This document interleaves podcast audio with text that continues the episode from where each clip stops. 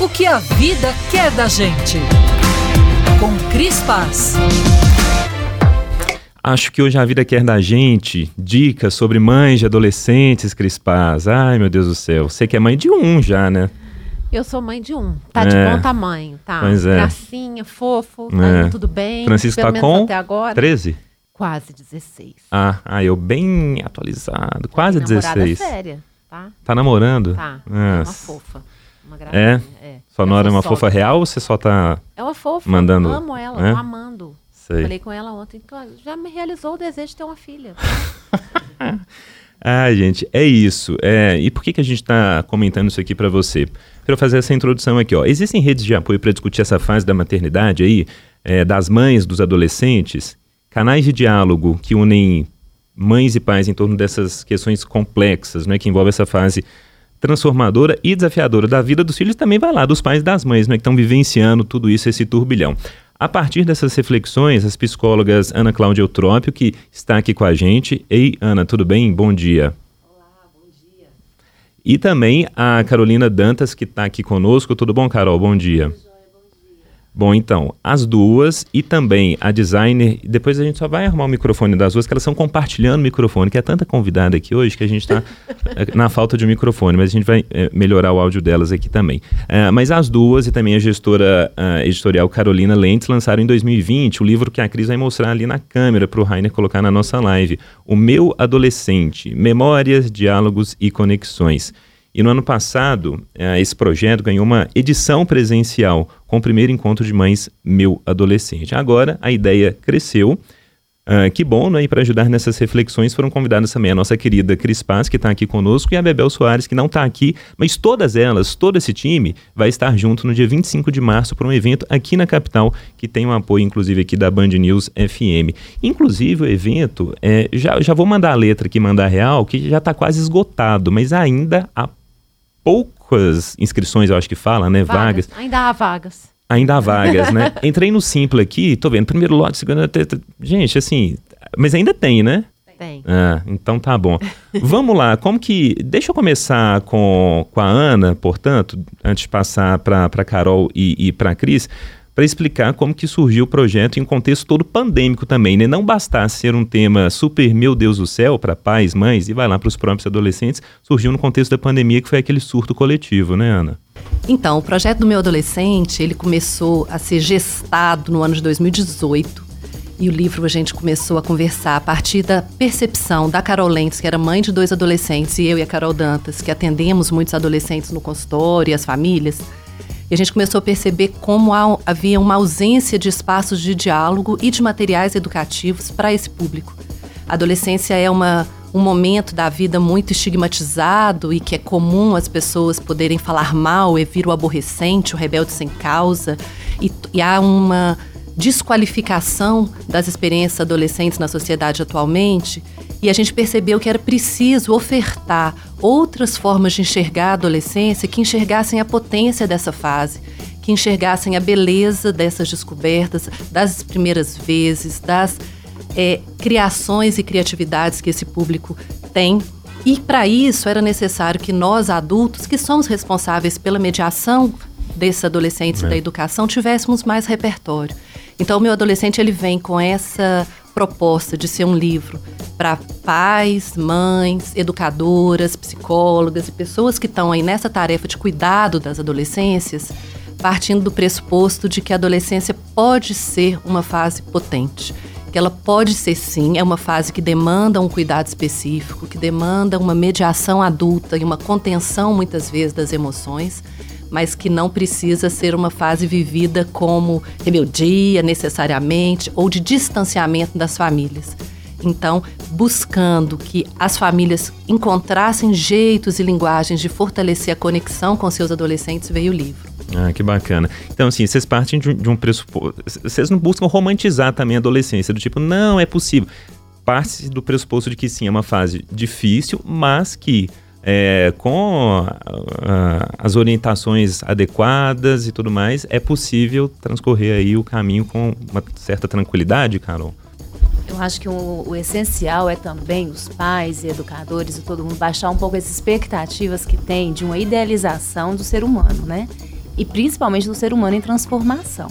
Então, a adolescência, ela tem coisas é, que, a, que, atravessam essa fase, tem, tem, tem, tem é, sentimentos, tem emoções, tem é, revoltas internas, que se os pais é, criarem um ideal de que podem atravessar isso com muita tranquilidade, talvez eles não é, eles fiquem frustrados nisso. Então, o objetivo não é nem romantizar, mas também não nem demonizar, demonizar, essa adolescência, mas enxergar com mais, com olhos mais é, realistas, com informações atualizadas, com fundamentação científica, baseadas em pesquisas e não com crenças ou preconceitos que muitas vezes perpassa todo esse, esse período adolescente. Um acolhimento, é, né? Um acolhimento. Que, e aí, é, esse é o espaço do livro, quanto também do encontro, né? Que é esse colo para mães de adolescentes, para pais ou para quem lida e trabalha com adolescentes em, em, em seus consultórios e, e trabalho, que é o que, que, é esse colo que a gente gostaria de oferecer para as mães de adolescente? É tanto um, um, lugar de pertencimento, do tipo, o que eu sinto, o que eu percebo, a minha solidão, a minha dúvida, a minha culpa, ela não é, ela não é minha. Eu tenho um espaço onde eu percebo que outras mães estão sentindo a mesma coisa que eu. Essa sensação de muitas vezes, que delícia essa adolescência da minha filha, mas que sensação de fracasso também em alguns momentos, né? E o colo vem também em forma de informação. Porque uma mãe atualizada e informada, ela vai deixar de sofrer por coisas que não precisa. Estou é, escutando vocês falarem aqui e acho que esse ponto é super interessante da questão da romantização, talvez da adolescência por parte dos pais, porque os pais, eu acho que nessa idade da vida, eles querem ser muito amigos dos filhos às vezes e tudo que o filho não quer nesse momento é um que o pai seja tão amigo, né? Talvez ele quer que o pai seja mais pai ou a mãe mais mãe, enfim. Eu queria que vocês falassem um pouco, né, pensando que nós tem muitos pais e mães nos ouvindo nessa hora, assim, qual que é o lugar do pai, assim, onde que é? Porque acho que a grande ele não sabe onde se posicionar às vezes, né? Às vezes ele acha que ele é amigo demais, às vezes ele é severo demais. Onde que é? Então ele fica flutuando aí, né? Qual que é o espaço é do pai ou da mãe ou do responsável, né, pelo, pelo adolescente, né? Qual que é esse lugar dele nesse momento tão especial da vida que é a adolescência? Ser pai, ser mãe não passa. Né? São papéis desafiadores desde sempre e sempre serão. Tinha um ditado antigamente que falava filho criado, trabalho dobrado. Porque também a gente tem uma idealização de que há um momento em que a gente para de se desenvolver nesses papéis de, da parentalidade. Não há, a gente está sempre desenvolvendo. Então, quando a sua pergunta, eu, eu acho ela muito boa, porque é uma dança e um equilíbrio entre esses dois polos, não tem um lugar específico. Tem hora que você vai precisar de ser mais acolhedor, mais amigo, tem hora que você vai precisar de ser mais firme, mas o mais importante é que você seja conectado com você e que você tenha clareza que você é o adulto daquela história. Tá muito, é muito difícil quando o adolescente é, começa a demandar e a ser, ter mais autonomia, ter mais autonomia de ir e vir, depender menos de uma vigilância e de um controle é, parental nesses deslocamentos e começa a ter uma demanda mental, né, de orientação. E às vezes a gente, como adulto, a gente fala assim, bom, tá me perguntando coisas que nem eu nunca pensei sobre. Então, acho que muitas vezes a dificuldade das famílias de adolescentes é se conectarem com a, os desafios do ser adulto. Né? Então, acho que olhar para si, se encontrar, pensar, tá, quem eu sou no momento presente, porque também é muito comum, muito, muito comum a gente ir para no meu tempo, né? Porque no meu tempo era assim, porque na sua idade eu aquilo, porque quando seu avô, sua avó, lá, lá, lá. E a demanda é que a gente possa falar, tá, mas nos dias de hoje, na adolescência de hoje, com que esses jovens estão vivendo hoje, e mais, eu, sendo o adulto que sou hoje, sendo a pessoa que passou por tantas histórias e como eu me transformei e me vejo hoje, o que eu tenho a fazer aqui? Então, é um passo atrás para se centrar tá, no adulto que eu sou hoje, o que eu quero educar. Mas lembrando que eles podem ser grandes de corpo mas eles precisam ainda de muita mediação e de muita orientação. São as oscilações, né? E vocês disseram uma coisa muito importante. Primeiro, a gente estava falando aqui sobre a questão da idade, né? É, considerar qual idade para um adolescente, de que idade até que idade. E Essa questão da atualização, como vocês mesmas disseram, é, a gente se embasar. No passado não tem como. Mãe, pai, e não só mãe, pai, tio, uma avó, a, família de uma forma geral tem que se atualizar, né, para sofrer menos e dar ali um, um, um ambiente mais agradável, mais repleto de amor, de empatia. Então, estudar é fundamental para os papais, mamães, toda a família. E quanto à idade também. Bom, é, alguns marcos definem a entrada na adolescência, né? Hoje a gente entende que a, o Rubicão ali, né? Essa puberdade ela vai iniciar por volta de 9 anos. E aí, biologicamente, esse discurso da OMS vai entrar a partir dos 10 até a entrada dos 12 ali. E socialmente, psicossocialmente, a gente vai entender a, os 13 a por volta de hoje 25, que é questionável. Tem é, estudos é, que vão mostrar até um pouco antes dos 30 esse desenvolvimento cerebral, esse desenvolvimento da, do, das questões morais, as questões éticas ainda acontecendo nesse período, né? É, e tem que ver a questão da cultura, de onde esse adolescente está inserido e do, dos relacionamentos e acontecimentos socioeconômicos onde ele está. Né? Então não é uma coisa que a gente pode se prender a um número ou apenas coisas biológicas, né? questões biológicas. É, eu fico pensando na questão do passado. Quem não visita passado repete história sem saber.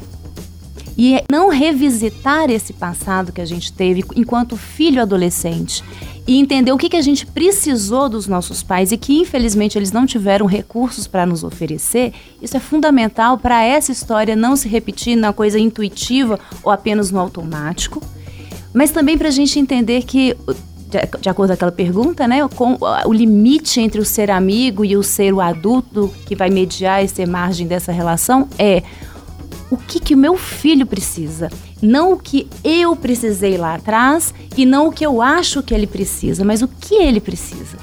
É para cada filho uma mãe, né? Para cada filho uma mãe. Muito cuidado com eu sei o que é melhor para você. Exatamente. É uma frase muito perigosa.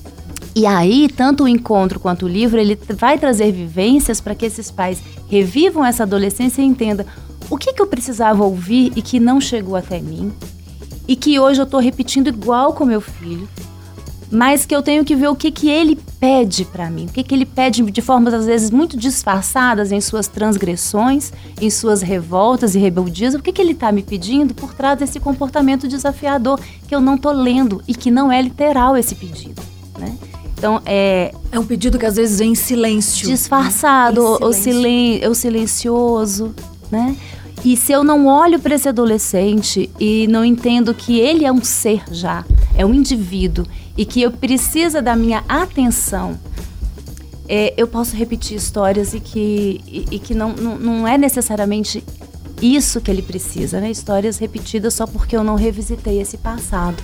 Agora, uma pergunta que eu acho que deve chegar muito até vocês nessas discussões, né? Eu estou com 45 anos e tenho muitos amigos com filhos adolescentes, e é a questão da sexualidade. Né? Há uma questão de gênero, há uma mudança perceptível, né? Assim, é, como é que os pais né, dessa geração estão trabalhando essa questão dos filhos? É, e quando eu falo assim, né, questão de sexualidade, não só questão de gênero, identificação de gênero, não, mas das experiências mesmo, hoje muito mais abertas, né? É, e para uma geração não tão distante, né, como eu falo, do 45, assim, às vezes ainda assim a gente se surpreende, né? Então, como os pais trabalham essa questão, imagino que isso deve ser talvez uma das maiores demandas que chegam até vocês. Né? É, eu acho que as questões da sexualidade, ela tem sido um ponto chave de distanciamento e de incompreensões nas famílias, né? As gerações e os adolescentes, eles vêm com uma possibilidade de vivência e de descoberta e de experimentação na sexualidade que gerações anteriores não viveram.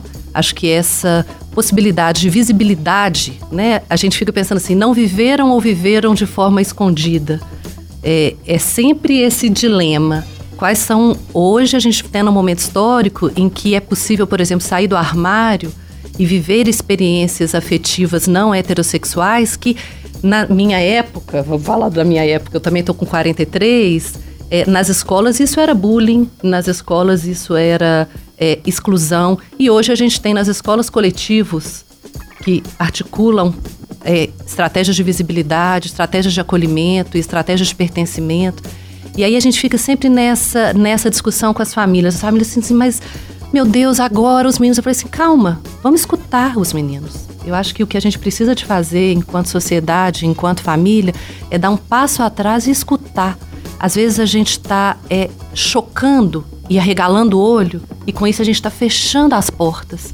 E eles estão tendo mediação adulta para falar das dúvidas, falar dos medos, falar dos questionamentos, falar das experimentações, porque a gente está é, fechando. Eu costumo brincar que a geração antiga, assim, nossa, nosso tempo, é, foi a época em que tinha a discussão de ficar ou namorar. Vocês devem lembrar disso né? E que era assim, ia para as escolas, tinha oficinas sobre ficar ou namorar. As famílias, as mães chegavam para conversar com a gente o que, que era o ficar, o que, que era o namorar.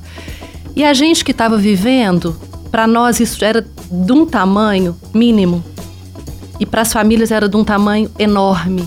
E eu acho que a discussão da sexualidade, das diferentes formas de vivência da sexualidade hoje, se dão no mesmo campo. Para os meninos, isso tem um tamanho muito menor do que tem para as famílias.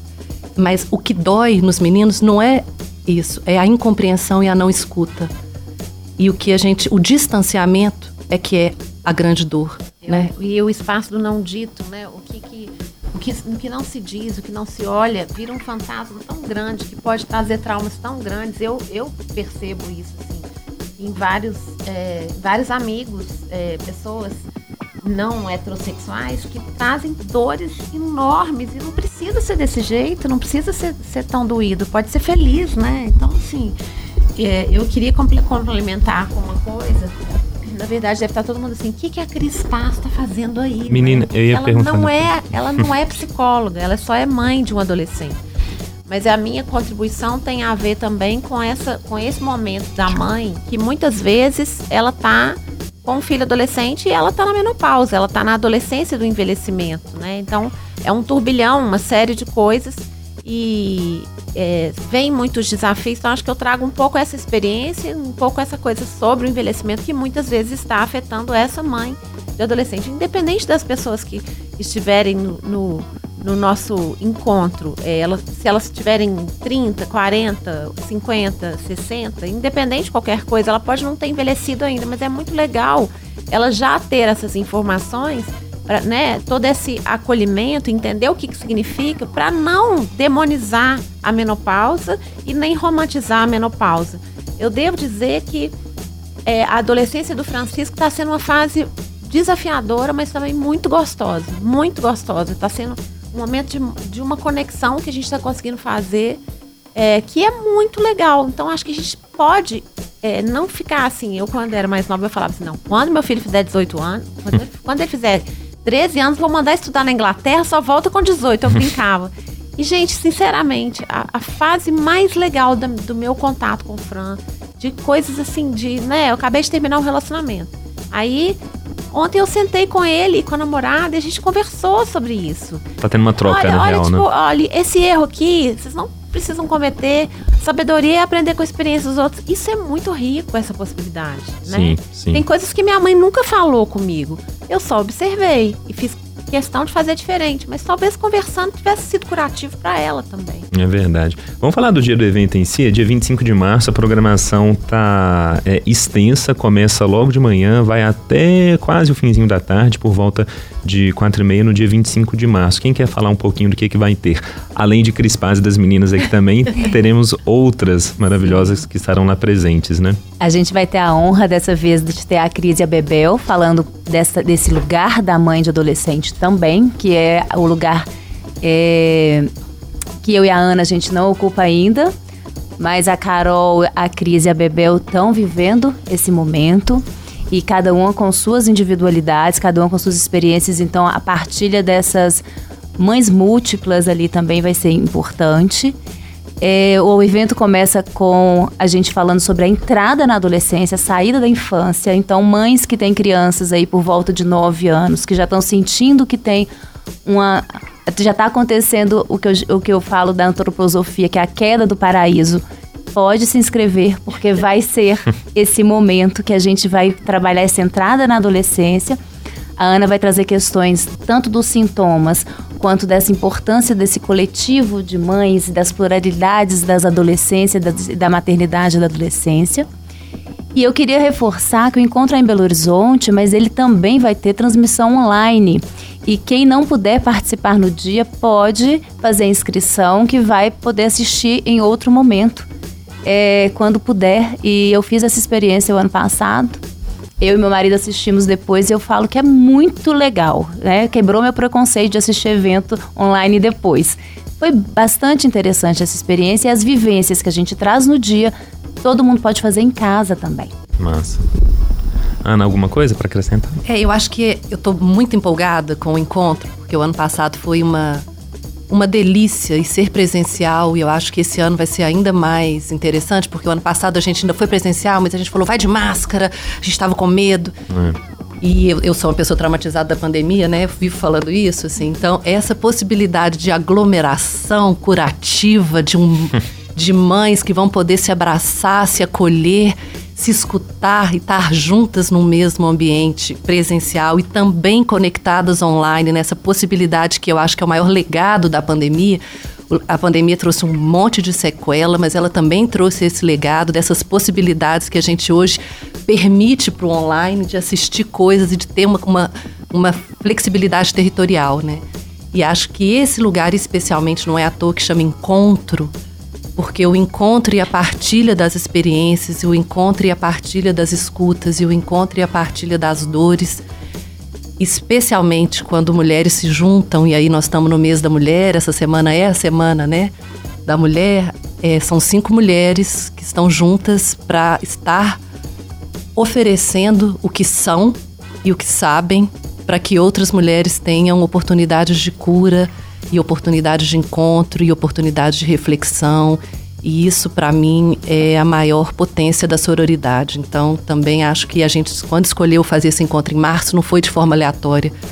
Foi pela clareza de que mulheres juntas vão mais longe. É. Cris, para finalizar, o que, que as mães adolescentes querem da gente? Você já tem resposta? Não, né? Da gente quem? Da, né? Vocês, ó.